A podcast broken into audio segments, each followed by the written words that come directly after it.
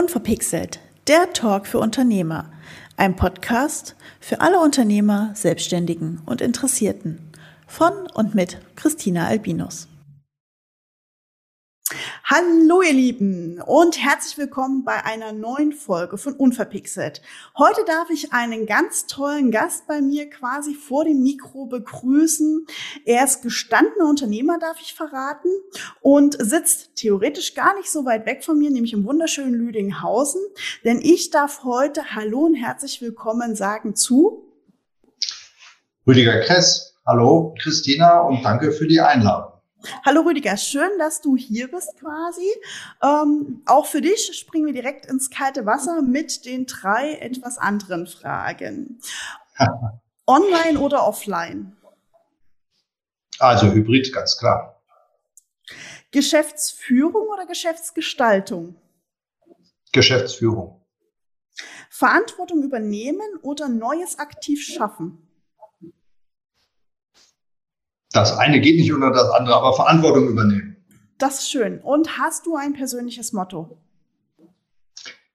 Ich, ich hatte in mehreren Lebensabschnitten vielleicht auch verschiedene Motti. Ist das das richtige Plural? Ich glaube wohl. Ne? Ähm, ja, ich glaube aber auch. ich bin ganz oldschool wieder zurückgekommen zu, es gibt nichts Gutes, außer man tut es. Ich habe zu viel äh, Millionen von Fußballtrainern, Millionen von Virologen oder Millionen von äh, Verstehern von irgendwas, äh, die alle da Themen gerne äh, bereden und manchmal auch zerreden. Also ich, am Ende bin ich jemand, der Spaß dran hat, wenn man wirklich dann auch was bewegt und was macht. Und deswegen bleibe ich bei diesem sehr, der könnte von meinen Eltern noch sein, es gibt nichts Gutes, außer man tut es, aber es ist was dran. Das ist ein schönes Motto, weil es halt dieses Anpack-Charakter ist. Ähm, ich mag es sehr, weil es halt wirklich äh, sehr proaktiv ist und das ist ja auch so ein bisschen äh, Do-it, äh, sehr amerikanischen Stil auch so ein bisschen, ne?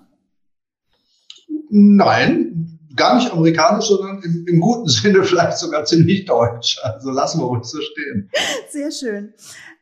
Dann erzähl uns doch mal ein bisschen, ähm, in welchem Unternehmen bist du tätig, beziehungsweise welches Unternehmen führst du? Denn äh, du bist äh, Geschäftsführer und Inhaber eines tollen Unternehmens, was viele wahrscheinlich kennen, aber noch nie richtig aktiv wahrgenommen haben, vermute ich mal.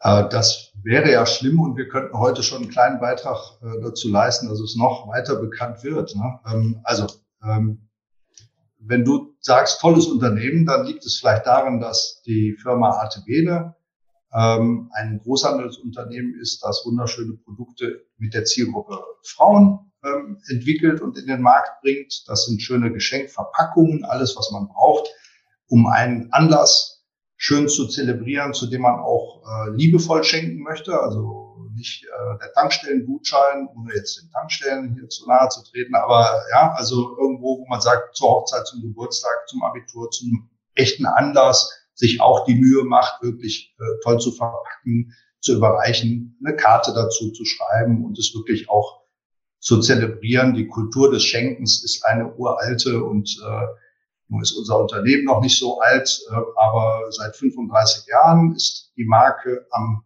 Markt und hat eben angefangen mit Geschenkverpackungen, großen Glückwunschkarten, hat heute auch einen großen Teil des Sortiments, der schöne Geschenkartikel sind. Und auch da bist du absolut in der Zielgruppe mit äh, wunderbaren äh, Taschen und Lifestyle-Accessoires. Ähm, wissen wir, dass unsere Zielgruppe, die wir auch liebevoll schon mal die Arte Bene Woman äh, nennen, da hat das Marketing Persona ausgearbeitet. Also wir glauben, wir, wir verstehen unsere Zielgruppe immer besser und ähm, ja, bemühen uns, ihnen möglichst viel anzubieten, was zu unserem Markenclaim passt, der da sagt, delight your day.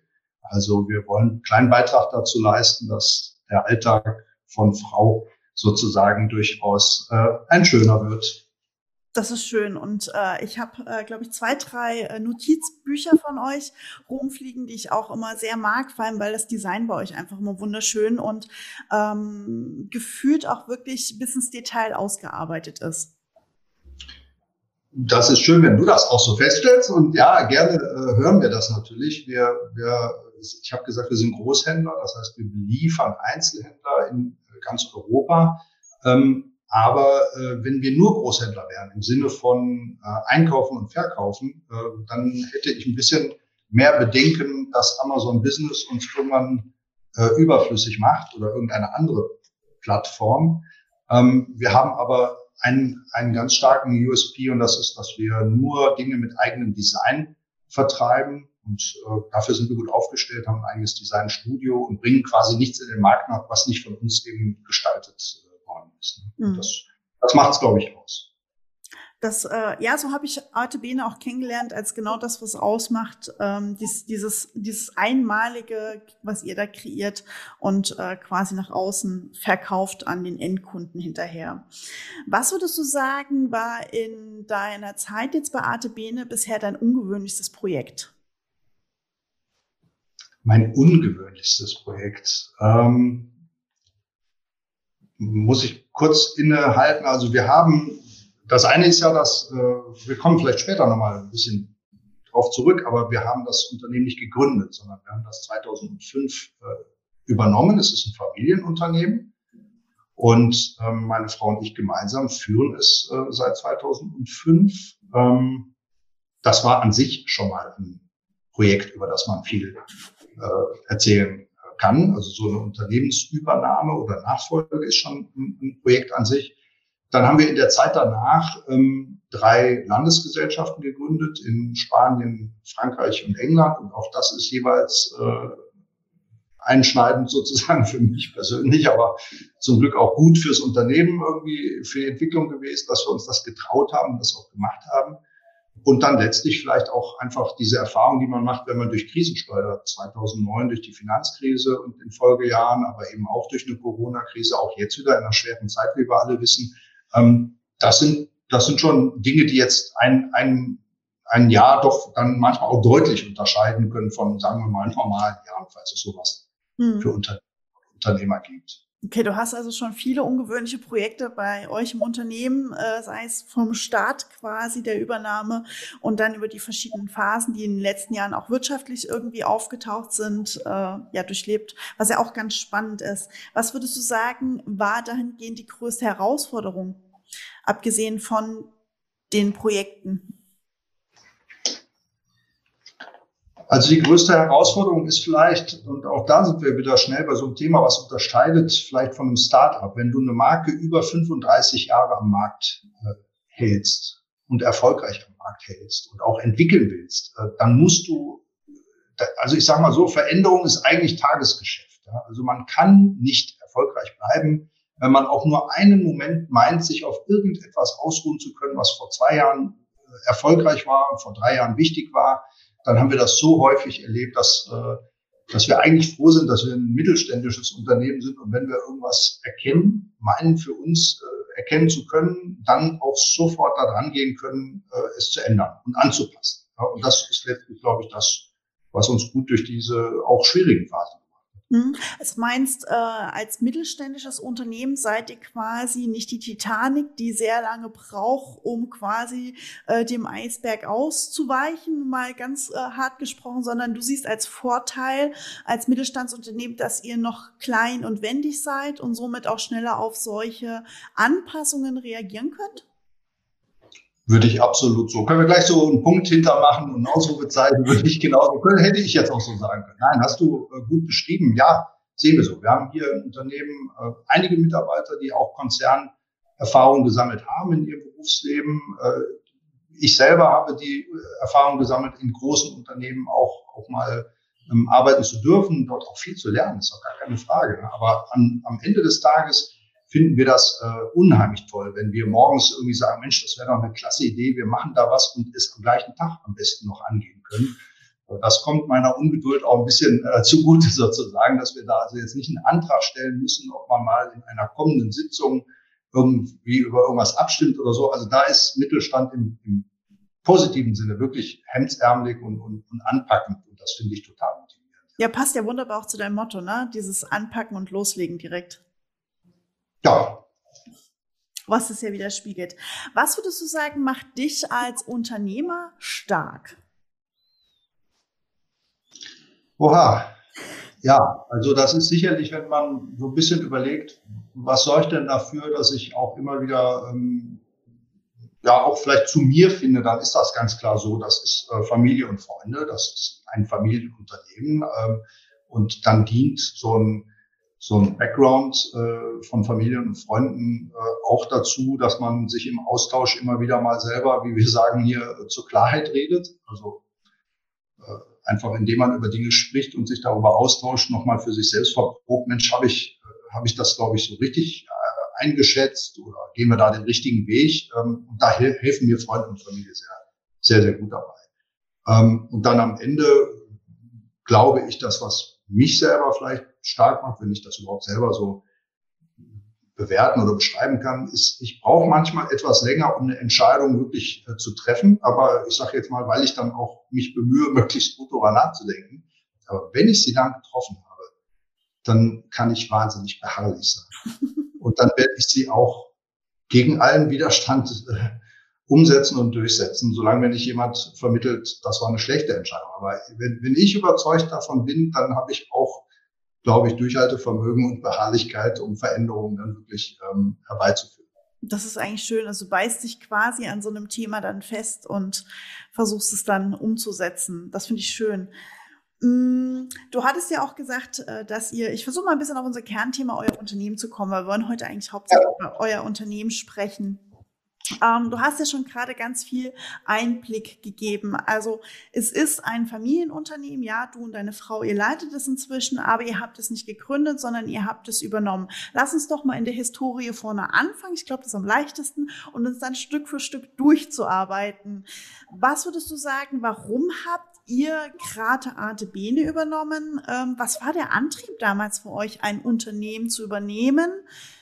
Was ja nun auch nichts ist, was mal eben ist, zumal man ja auch weiß, dass auf dem Markt viele nach Unternehmensnachfolger suchen und dann vielleicht nicht immer direkt nach der externen Lösung als erstes suchen. Ja, also es muss ja, glaube ich, im, im Leben manchmal müssen Dinge irgendwie so zusammenfallen, wenn ich das mal. Ja, also äh, könntest du das jetzt umständliche, räumliche und zeitliche Koinzidenz oder so nennen. Also es muss irgendwie passen. Äh, so. Und es war so, dass ähm, wir haben zwei Kinder äh, und meine Frau sagt im Grunde genommen, Mensch, auch die zweite ist jetzt äh, annähernd ein Jahr alt, ich will unbedingt wieder was machen. Ähm, und ich war beruflich auch in so einer Phase, wo, wir, äh, wo ich mich neu orientiert habe. Und daher waren wir sicherlich grundsätzlich mal offen zu sagen, Mensch, was, was kann man denn machen? Wir hatten nie vor, wirklich uns irgendwie selbstständig zu machen, schon gar nicht als Paar oder gemeinsam oder als Familienunternehmen. Die Vorstellung war, war nirgendwo äh, eine, die wir uns irgendwie mit guten Vorsätzen ja in, der Silvesternacht irgendwie vorgenommen hätten. Aber wir kommen umgekehrt aus Familien, wo es äh, Mittelstand Stand und Unternehmertum durchaus gab. Also es war uns vertraut. Und das war manchmal ganz einfach. Mein Onkel hatte eine Metzgerei. Meine Mutter kommt von einem, von einem Weingut. Äh, ja, äh, also es waren Themen wie, wir brauchen Erntehelfer, was ist mit dem Personal, was ist mit Anschaffungen, äh, was, was ist mit äh, auch mal sich von jemandem trennen oder einen neuen Geschäftspartner, so, so waren durchaus Themen, die auch man zu Hause mal diskutiert hat. Also von da war uns das nicht fremd, ja, das auch nicht irgendwie beängstigend oder so, sondern mhm. das waren Sachen, wir, waren wir mit groß geworden, dass sowas in ganz äh, kleinen mittelständischen Unternehmen wirklich einfach auch regelmäßig in der Familie besprochen wurde. Und dann war es tatsächlich so, dass es, und das wurde ich auch natürlich häufiger gefragt, wie, wie kommt man denn dann an so ein Unternehmen? Ja, genau. Und, äh, es war wirklich so, ähm, dass es eine Zeitungsanzeige an einem Samstag in der FAZ war, äh, ja, Nachfolger gesucht. Ja? Und okay. ähm, wir haben damals äh, ein bisschen scherzhaft noch gesagt, oh, guck mal hier, Branche passt, äh, finde ich ein unheimlich spannendes, tolles Thema. Oh, da braucht man doch bestimmt ganz viel Eigenkapital, aber man kann sich ja mal schlau machen und so. Und so ist es losgegangen. Ne? Also es wurde, wurden Nachfolger gesucht. Also wenn wir über diese Übernahme reden, ist das ja irgendwie keine feindliche Übernahme oder so, sondern die Gründer haben eben keine eigenen Kinder gehabt, wo irgendwie ein Gedanke war, dass die etwas weiterführen. Es gab auch in der Firma vielleicht nicht Nachfolger, die man äh, gesehen hat, sondern sie haben tatsächlich gesucht, Nachfolger gesucht. Ja, cool. Also äh, quasi äh, über die Stellenanzeige zum Geschäftsführer. Geschäftsführer war ich auch vorher schon mal, aber zum Inhaber. Ja, aber zum das, Inhaber, besser gesagt, genau, genau. Ja, also das fühlt sich nochmal ganz anders an, wenn du nicht Geschäfte führst für jemanden, sondern wenn du auch mit allem, was du hast, und damit meine ich Haus und Hof, äh, in der Verantwortung stehst als Inhaber. Das ist ein anderes, eine andere Verantwortungsrahmen. Ähm, das glaube ich sofort, zumal ihr ja, nachdem ihr das Unternehmen übernommen habt, du hast ja auch äh, eingangs gesagt, relativ viel angepackt habt tatsächlich. Ihr habt das Unternehmen ja auf viele neue Beine auch gestellt, den europäischen Markt ähm, erschlossen mit äh, Frankreich, London und äh, ähm, Spanien, ich weiß gar nicht wo, Barcelona, sitzt in Barcelona, ne? Ja. Genau. Ähm, habt ihr ja da tatsächlich eure Standorte aufgebaut. Das ist ja auch nur nichts, wo man sagt, hey, das macht man mal eben nach einer relativ kurzen Zeit nach der Übernahme. Also da habt ihr ja auch schon eine ordentliche Vision gehabt, oder? Ähm, ja, also Pläne auf jeden Fall. Ähm, und relativ früh auch, das, das lag vielleicht schon in dieser Phase, als man geguckt hat, ja, warum soll ich denn eigentlich was übernehmen? Was ist denn der Vorteil eigentlich zur, zur Gründung?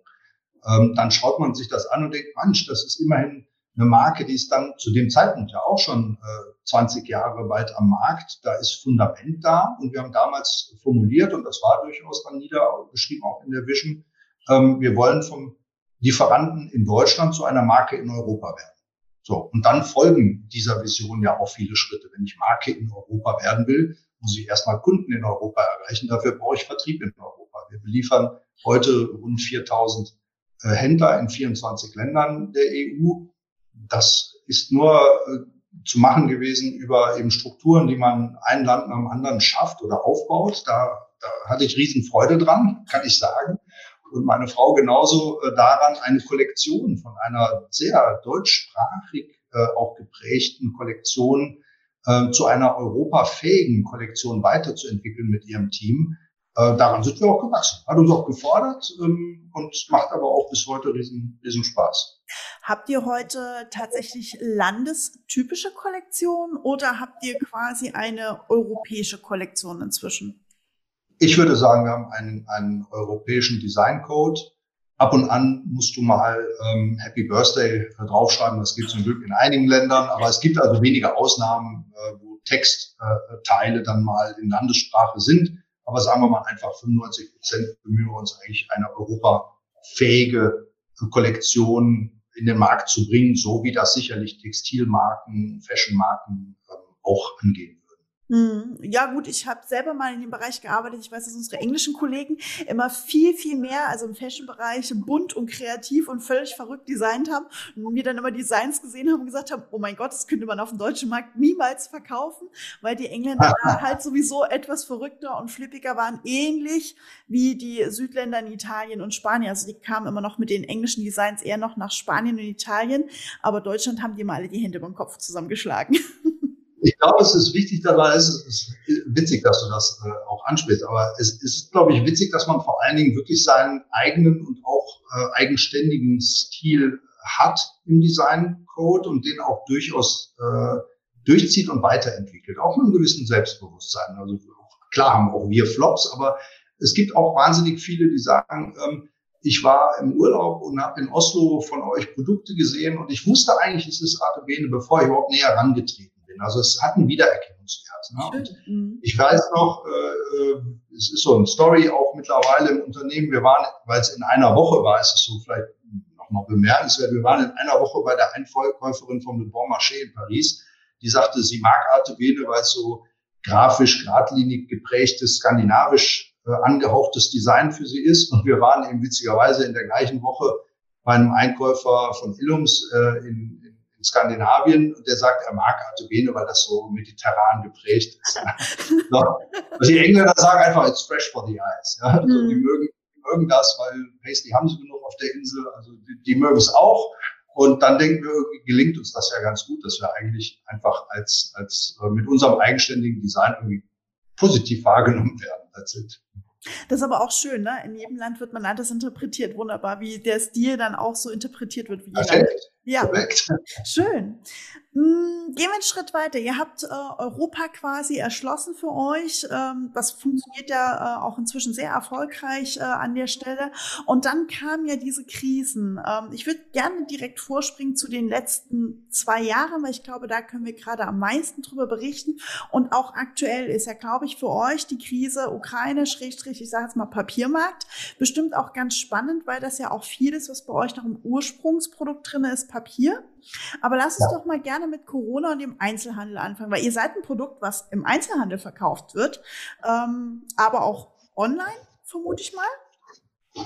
Auch ähm, noch äh, deutlich weniger, würde ich sagen, weil es schon viel um Haptik und um, um, ja, einfach auch um, ums Anfassen tatsächlich letztlich geht bei Materialitäten. Aber ja, die Produkte werden auch, auch online gekauft.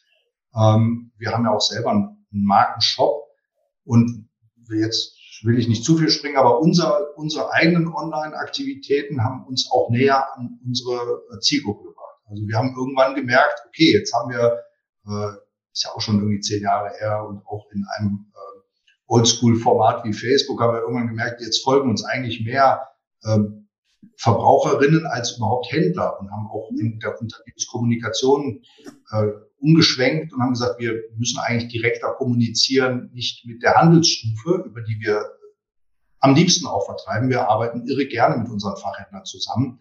Ähm, aber wir müssen ja verstehen, für wen wir das tun. Die Zielgruppe ist die Verbraucherin, die letztlich das im Ladengeschäft kauft. Und seit wir direkter mit ihr kommunizieren, beschäftigen wir uns ja auch mehr da, damit, was ist das für eine Community, auch so eine so eine äh, Entscheidung, dass wir ein Female Brand sein wollen, haben wir tatsächlich erst vor drei Jahren. Also das war Anfang, kurz vor Corona eingestellt, dass wir gesagt, wir brauchen so eine gewisse Profilschärfung. Äh, wir wollen uns so ein bisschen repositionieren, weil wir merkten, wir wurden von, von Händlern häufig angesprochen, Mensch, mach doch mal mehr, ihr macht so schöne Sachen, aber mach doch mal mehr für Männer oder mach doch mal mehr für Kinder. Und immer wenn wir das versucht haben, hat das gar nicht gut geklappt. Also wenn ich vorhin schon mal gesagt habe, auch wir haben mal einen Flop, dann waren das äh, Sachen, wo wir im, im Nachhinein gesagt haben, ah, das können wir einfach nicht so gut. Ja? Und ähm, mag das daran liegen, dass wir auch viele, viele Frauen beschäftigen, die einfach mit unheimlicher Passion das wahnsinnig gerne für Frauen auch gestalten, die auch wissen, dass das in Wahrheit Frauen sind, die das in den allermeisten Lebenskonstellationen äh, irgendwie diejenigen sind, die das einkaufen. Und insofern war das schon ein immer klarer werdendes Profil. Ähm, so, und das hat uns insbesondere in dieser Krisenzeit eigentlich geholfen, eher geholfen. Ähm, jetzt hast du gesagt, was war in dieser Krise vielleicht besonders? Ähm, also zum einen muss man äh, sagen, dass die Digitalisierung äh, der Haupttreiber ist, der den Handel, die Handelslandschaft schon seit einigen Jahren verändert. Wir haben in Deutschland na, noch vor ein paar Jahren sowas wie 440.000 Ladengeschäfte gehabt und da gibt es unterschiedliche Zahlen, aber alle sagen, es werden auch 30, 40.000 Ladengeschäfte weniger werden. Dann sage ich immer noch, bleiben 400.000, also wir müssen keine Panik haben, dass die Zukunft nur noch online ist. Nein, sie ist sehr stationär, sie ist hoffentlich in vitalen Innenstädten und wir wollen ja auch alle rausgehen und in, in, den Handel gehen und uns dort treffen und dort auch was erleben und ja, gegebenenfalls eben auch was shoppen. Ne? Aber sie wird eben auch zunehmend ähm, im Bedarfskauf jedenfalls äh, online. Und das hat äh, sicherlich schon vor fünf Jahren einfach deutlich angefangen, dass mit der Verlagerung von Umsätzen ins Internet natürlich es weniger äh, Standorte gibt im stationären Handel. So und Corona sagen jetzt auch verschiedene Studien, Institut für Handelsforschung und so. Äh, Corona beschleunigt diesen Prozess diese Transformation, die eigentlich bis Ende 2030 äh, laufen sollte, um bis zu sieben Jahre. Das heißt, es geht einfach wahnsinnig schnell und es mhm. geht natürlich auch an vielen Stellen mit, mit, mit Pleiten und, und, und, und äh, mit, mit einfach auch traurigen Stories äh, zu Ende, was vielleicht 30 Jahre ein tolles Ladengeschäft war, das aber einfach nicht erfolgreich durch diese Corona-Krise kam. Und ähm, es gehen uns einfach auch gute angestammte, aber vielleicht eben auch ein bisschen angestaubte Händler verloren, ähm, wenn sie sich nicht früh genug auch den neuen Vertriebswegen geöffnet haben. Ne? Also das war jetzt äh, weit, weites Themenfeld, aber das hat diese Krise ganz im Wesentlichen geprägt. Ähm, du weißt, als alles im Lockdown war, Dann waren nur noch die auf, die systemrelevant sind, das heißt Lebensmitteleinzelhandel und Onlinehandel. Hat funktioniert, ja. Und insofern mag man das gar nicht glauben, wenn man liest, dass der Handel in Summe, im Umsatz, auch in 2020 und 2021 gewachsen ist. Mhm. Man meint ja, jeder mit, mit vier Monaten Lockdown. Ja, wie kann der da gewachsen sein? Ja, er ist gewachsen. Aber natürlich nicht äh, für diejenigen, die von staatlich äh, angeordneten Schließungen betroffen waren, sondern ja, da haben ganz andere von profitiert. Du hast gerade von Beschleunigung gesprochen. Ähm. Bei euch, äh, bei diesem Beschleunigungsthema, Digitalisierung, was ja da drin hängt, ähm, auch etwas passiert? Also ist bei euch auch eine Beschleunigung im Unternehmen entstanden dadurch? Absolut. Äh, ich, ich glaube, wir sind bestimmt nicht die Einzigen, aber ja, wir haben das sofort gemerkt. Äh, jeder, der ähm, nun auch von zu Hause arbeiten kann, ähm, ist das ist einfach ein Riesenvorteil gegenüber gar nicht arbeiten können. Also haben wir, obwohl uns das natürlich auch mit Umsatzeinbrüchen äh, verbunden nicht ganz leicht gefallen ist, haben wir nochmal massiv investiert in MS 365, in eine ganze Anzahl von äh, mobilen Arbeitsplätzen. Äh, und gerade dieses Thema Homeoffice äh, hat bei uns einen richtigen Schub bekommen. Also nicht, dass wir das nicht auch vorher schon gehabt hätten, aber wir sind wahnsinnig viel flexibler geworden, aber gerade auch durch, durch neue Softwarelösungen ähm, auch tatsächlich äh, besser in der Art und Weise, wie wir remote zusammenarbeiten. Mhm, also bei euch sind vor allem die äh, Veränderungen und Beschleunigungen ähm, intern quasi passiert, hauptsächlich in euren Arbeitsprozessen oder ja in der Möglichkeit dann halt auch remote zu arbeiten. Würde ich so sagen, ja. Also für euch hat sich nach außen tatsächlich gar nicht so viel verändert, würdest du sagen? Na, ich glaube, wir haben dieses, äh, dieses Thema, dass wir Profil haben wollen im Sinne von, wofür steht die Marke, mhm. auch die, die, Entwicklung unseres Markenclaims. Ähm, die Light Your Day ist aus dieser Zeit der, der, der Repositionierung. Das war alles noch kurz vor Corona. Und daran ist und bleibt alles richtig. Und von daher haben wir daran gar nicht so, so wahnsinnig viel ähm, irgendwie mehr in Frage stellen müssen. Das ist gut hergeleitet gewesen, gut, gut entschieden und wird auch so verfolgt und ist auch langfristig angelegt. Äh, in der Corona-Zeit haben wir natürlich wie alle Unternehmen auch reagieren müssen. Äh, das haben wir dann aber schnell getan. Und das ist, da sind wir wieder beim Mittelstand, auch möglich, das schnell zu tun. Ne? Also äh, ich, ich mache da gar keinen Hehl draus, dass auch ich bei Homeoffice manchmal sage, ich, ich, ich sehe die vielen Vorteile, ich sehe aber auch Nachteile. Natürlich. Wie man mal ein, wie, wie so wäre ein mittelständisches Unternehmen zum Beispiel ausbilden. Ja. Wenn ich in den Abteilungen, ich bin in für mich äh, schlimmen Zeiten, äh, bin ich hier an drei leeren Büros vorbeigegangen, bevor ich meins erreicht hatte sozusagen. Und äh, ja, dann versucht man eben so, okay, wir wollen ja auch ausbilden, ja, das gehört auch zur Verantwortung des Mittelstands. Aber wie soll ich einen Auszubildenden betreuen, wenn kaum noch jemand da ist oder aber wenn ich Abteilungen habe, die eben nur zwei, drei Leute haben. Das sind ja kein großes Ne? So, jetzt sind eins, zwei im Homeoffice, der dritte, der da ist, der hat jetzt an dem Tag auch noch den Azubi am Hals, hätte ich bald gesagt. Ne? Das kann ja nicht sein, dass er irgendwann den Anwesenheitstag bald schon als Zumutung oder als Strafe empfindet, sondern das muss sich jetzt alles in, in, in ein gutes äh, Miteinander irgendwie äh, weiterentwickeln. Aber es hat uns einen deutlichen Schub verpasst und wir finden das auch klasse, wie, wie flexibel und wie, wie produktiv wir inzwischen äh, in dieser Flexibilität geworden sind.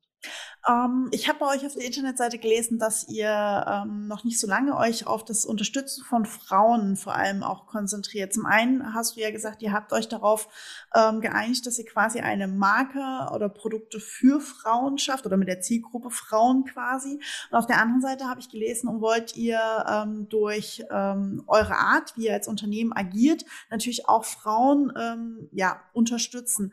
Glaubst du, dass dieses Arbeitsweltthema, wie es sich jetzt gerade verändert, mit dieser hohen Flexibilität da auch eine tolle Chance für euch ist, gerade auch dieses Arbeitskräftebinden ähm, ja, unterstützt? Ähm, ich glaube wohl. Also auch das waren jetzt wieder so mehrere Aspekte in deiner Frage, ähm, ist aber auch völlig okay. Also mit dieser Entscheidung, dass wir ein Female Brand noch bewusster sein wollen, haben wir ja auch entschieden, dann muss es zum Purpose der Marke gehören, für diese Community, also für Frauen, für Female Empowerment, für Aus- und Weiterbildung von Frauen in der Welt was zu tun. So, und ähm, da gibt's von ganz lokal über, ähm, ich habe gerade heute einem, einem Mädel wirklich bestätigt, jawohl, du kannst den Girls Day, diesen Berufsfeld-Erkundungstag bei uns äh, äh, dir einplanen, machen wir gerne. Ja, und dann musst du vorher auch mal hören, ist denn dann auch, sind auch genug Leute da oder sind alle Mauers, ja? Also auch sowas, ja. also wir machen das gerne, aber ich muss ja jetzt irgendwie auch zweimal mehr gucken, kriegen wir das dann auch vernünftig betreut. Von ganz lokal über äh, überregional. Wir unterstützen über die Startup-Teams zum Beispiel auch äh, junge Gründerinnen. Das sind ja in erster Linie wirklich ähm, noch Abiturienten oder kurz äh, nach der nach dem nach der Abschluss der Schule irgendwo äh, ja einfach junge Leute, die Ideen haben und dort unterstützen wir insbesondere Mädchen, die sich was trauen und ähm, versuchen sie durch Mentorenfunktionen irgendwo ähm, ja zu begleiten, so wie sie das auch, auch dann wollen. Ne? Und dann überregional, wir sind bei UN Women ähm, genauso engagiert, wie wir aber auch, das ist ja eine Riesenorganisation. Ne? Und äh, ich finde es dann immer noch besser, wenn ich ganz genau weiß, wo wir äh, was Gutes tun. Und äh, da haben wir zum Beispiel mit einem Produktionspartner äh, in Indien gerade eben, und das waren zwei Jahre Vorbereitung, ein, ein äh, Mädchen eben jetzt an die Schule ähm, gebracht, ähm, das durch seine Kastenzugehörigkeit sonst niemals eine Schulausbildung oh, äh, wow. cool. bekommen könnte. Ne? Und sowas macht uns dann wirklich auch ja, ein Stück weit happy, weil wir sagen, ja, haben wir uns vorgenommen, aber jetzt will ich nicht irgendwie jedes Jahr einen Betrag X, wir sind ja nicht AEG oder Siemens, irgendwie an, an irgendeine riesige Weltorganisation überweisen, sondern wenn, dann wollen wir ganz genau und vor Ort gucken, dass wir durch eine Patenschaft oder durch ein Schulstipendium, dass wir wirklich ganz, ganz genau wissen, da kommt es an und da macht es einen Unterschied und da bewegt es was. Also ja, dieses Female ähm, Empowerment und, und dass wir da was tun wollen, das hat an Schärfe deutlich gewonnen. Das macht uns aber auch Spaß und es gibt auch was zurück. Und es ist sicherlich so, wenn wir jetzt, jetzt nochmal auf Mobilität gucken, wir beschäftigen 80 Prozent Frauen und das geht von zehn Wochenstunden ähm, nach dem ersten Jahr Elternzeit ähm, und zwar aus dem Homeoffice, weil lieber fünf mal zwei Stunden als äh, zwei mal fünf, ja, also so, so dass sich auch gut im Alltag integrieren lässt, über 20 äh, Wochenstunden Halbtagsstellen, es geht über ähm, berufsbegleitende Studiengänge und äh, ich habe vorhin schon Ausbildung genannt, ähm, bis hin zu ja, diesem Mehr an Homeoffice.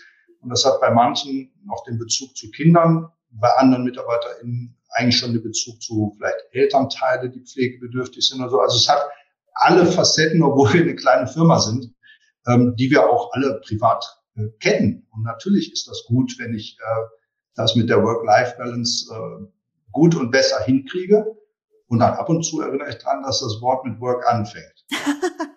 Das ist aber auch, das ist aber auch als Unternehmensinhaber, glaube ich, absolut gerechtfertigt. Ja, das muss man wieder nachsehen, aber dann, ja, dann müssen wir ab und zu dann sagen, okay, natürlich haben wir auch noch Öffnungszeiten für unsere Händler, an die müssen wir uns halten, oder wir haben Arbeitsbereiche wie Versandmitarbeiter, die können nun mal kein Homeoffice Ja, ja, machen, das ist aber, das ist, glaube ich, den Jobs einfach der Art der Tätigkeit dann auch. Ja, aber dem muss man sich ja auch dann ein bisschen stellen und sagen, komm, darf auch kein keinen Sozialneid geben, wenn die einen plötzlich äh, ja, nur noch jeden zweiten Tag kommen und andere müssen halt jeden Tag fahren oder jetzt auch pendeln, gerade bei den jetzigen äh, Spritpreisen und so, ist das dann auch plötzlich ein Thema, ja, ja. was wir vorher gar nicht hatten. Ne? Ja. Also, Schöne, schöne, viele runde Themen. Mein Gott, man könnte, glaube ich, bei euch noch Stunden weiterreden. Ähm, ich habe noch äh, quasi eine Frage zum Schluss, weil wir uns dem Schluss schon sehr stark annähern. Wo würdest du mit Artebene in Zukunft weiterhin wollen oder was für Ideen hast du noch, die man verraten darf, die vielleicht in deinem Kopf schon rumvisionieren? Oder was ist es, hast du oder hast du ein großes Ziel, was du noch irgendwie erreichen willst oder kleine? Also ich glaube mal, das Ziel bleibt für uns noch einige Weile bestehen, sozusagen, dass wir ähm, äh, ja eine Marke in Europa werden wollen. So, das heißt zum einen, wir haben uns auch bewusst entschieden, dass wir sie nicht in Amerika und nicht in Fernost überhaupt werden wollen vorerst. Das mag auch noch zwei Dekaden so bleiben, weil ich einfach sage, das ist ein, ein, ein großer Markt, der europäische Markt. Ähm, ein großer Schritt, den wir jetzt eigentlich auch vielleicht Corona getriggert Ukraine bestimmt noch mal verstärkt, den wir jetzt immer deutlicher sehen, dass er sich abzeichnet, ist, dass doch ein Stück weit äh, globale Beschaffung wieder zurückkommt äh, zu europäischer Beschaffung mindestens, aber mit anderen Motivationen. Also es ist ja so, dass wir viele Jahre ähm, natürlich geguckt haben, dass wir gute Preise auch für unsere Händler erzielen, gute Abgabepreise. Wir sind nicht Hersteller, also wir müssen schon gucken, dass wir eine Handelsstufe mehr sind. Mhm.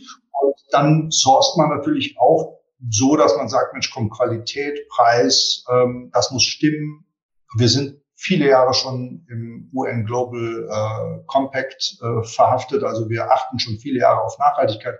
Wir sind einige Jahre schon klimaneutrales Unternehmen und alles, was wir jetzt so einleiten, ist so ein Mix aus, okay, wenn wir das ähm, aus nachhaltigen Quellen in Europa kriegen können und es dann auch noch näher ist, nicht so weit transportiert werden muss, also dann hat das, dann ist es einfach noch besser. Ja. ja aber das war 20 Jahre lang anders. Das hat jetzt so eine gewisse Rückbesinnung und das ist auch gut so. Äh, also wenn wir das irgendwo jetzt sagen, so, wir gucken auf den Zeitstrahl auch als Unternehmer, dann muss meine Generation ähm, sicherlich sagen, ja, muss man da ehrlich genug sagen, wir haben den Bogen äh, sicherlich auch überspannt, was einfach Konsumverhalten angeht.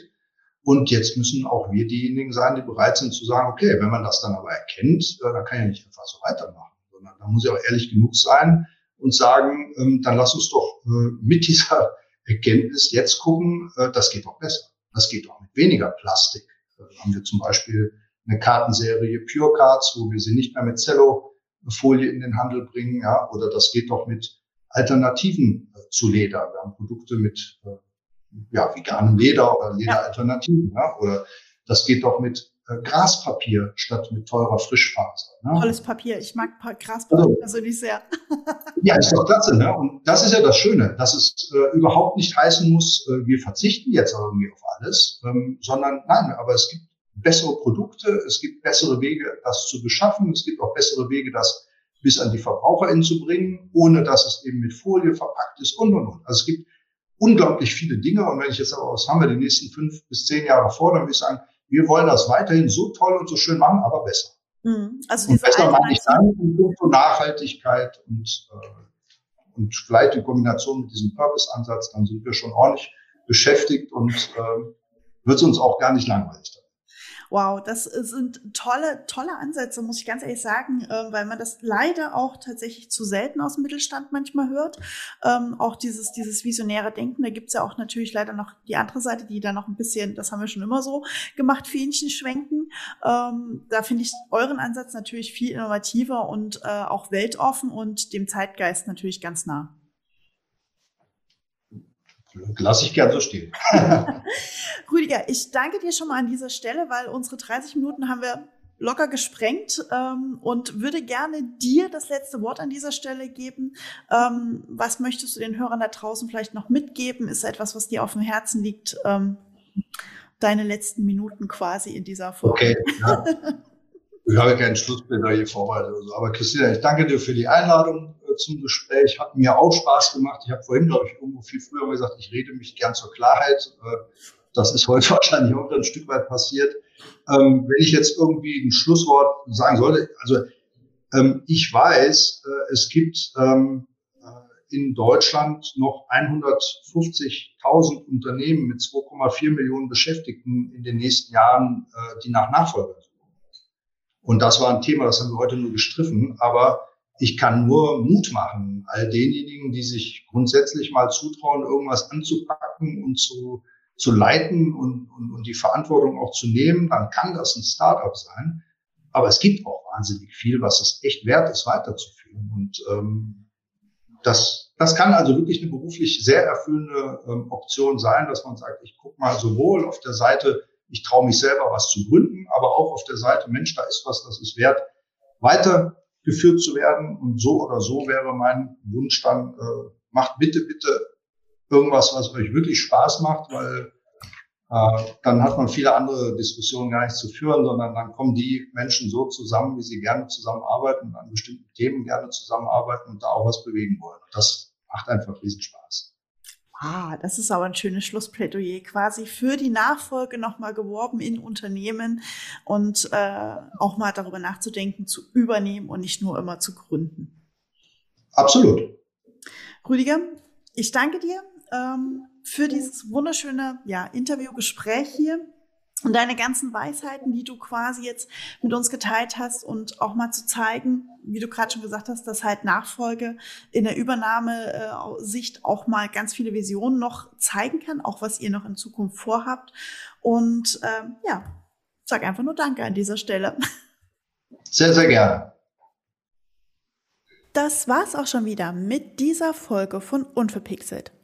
Alle Infos zu dieser Folge und zu dem Gast findest du wie immer in den Shownotes oder unter unverpixelt-podcast.de. Und egal auf welchem Kanal du gerade zuhörst, lass mir doch gerne eine Bewertung da. Darüber würde ich mich riesig freuen. Und wie immer bleibt mir nur eins zu sagen. Bleibt mir gewogen und bis bald, eure Christina.